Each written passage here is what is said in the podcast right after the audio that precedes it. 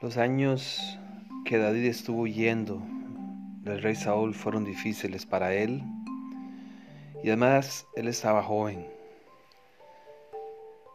Al principio, uno de sus lugares de refugio fue la ciudad de Gat. Él llegó solo y cuando los siervos del rey Aquis lo vieron, dijeron al rey, ¿no es este David el rey de la tierra? ¿No es este de quien cantaban en las danzas, hirió Saúl a sus miles y David a sus diez miles? Y David al verse en esta situación, en medio de la ciudad de sus enemigos de Gat, la ciudad de Goliat, cambió su manera de comportarse delante de ellos y se fingió loco entre ellos, y escribía en las portadas de las puertas y dejaba correr saliva por su barba. Qué triste situación para el futuro rey de Israel. Luego David huyó, fue a la cueva de Adulam, donde juntó un grupo de hombres y estuvo vagando en el desierto con este pequeño ejército hasta que finalmente, en 1 Samuel 27, dijo a David en su corazón, al fin seré muerto algún día por la mano de Saúl. Nada por tanto, me será mejor que fugarme a la tierra de los filisteos, para que Saúl no se ocupe de mí y no me ande buscando más por todo el territorio de Israel. Y así escaparé de su mano. Él decidió entonces volver a Gat y llegó a ser amigo de Aquis, rey de Gat. Y era una situación de ventaja propia. David, por un lado, lograba conseguir la protección de este rey filisteo. Y además de eso dice el texto que Aquis le dio la ciudad de Ciclag.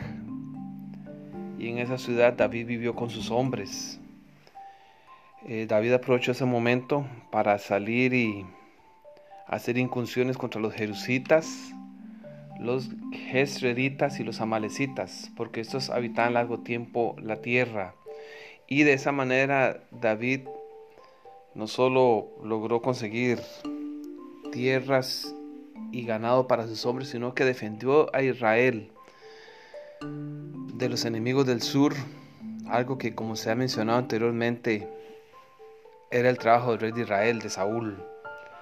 Pero por su parte, Aquís también estaba tomando ventaja de esta relación.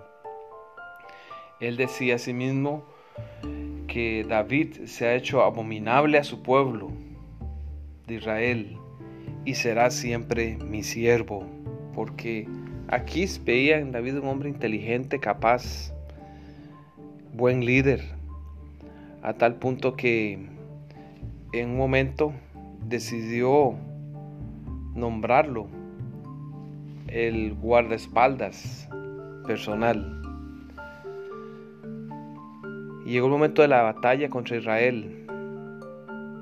Y entonces Aquis le dijo a David, tú irás a pelear conmigo.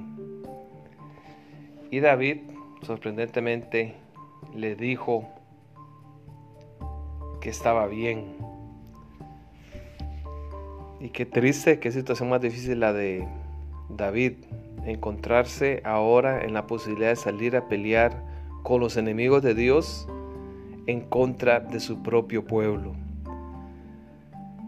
Y todo por esas decisiones mal tomadas.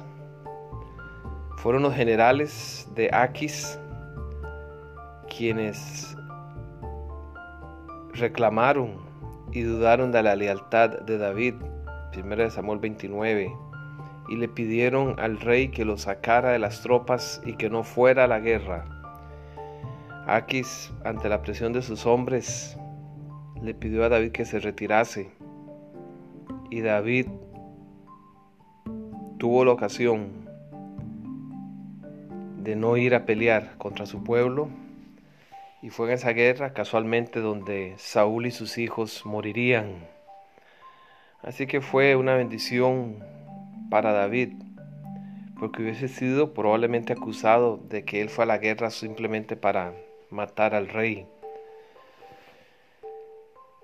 Aquis tomó ventaja de David, así como David tomó ventaja de él. Y muchas veces en las relaciones humanas eh, se da esa situación. Alguien trata de tomar ventaja del otro, de su amistad. No es una amistad sincera, hay intereses de por medio.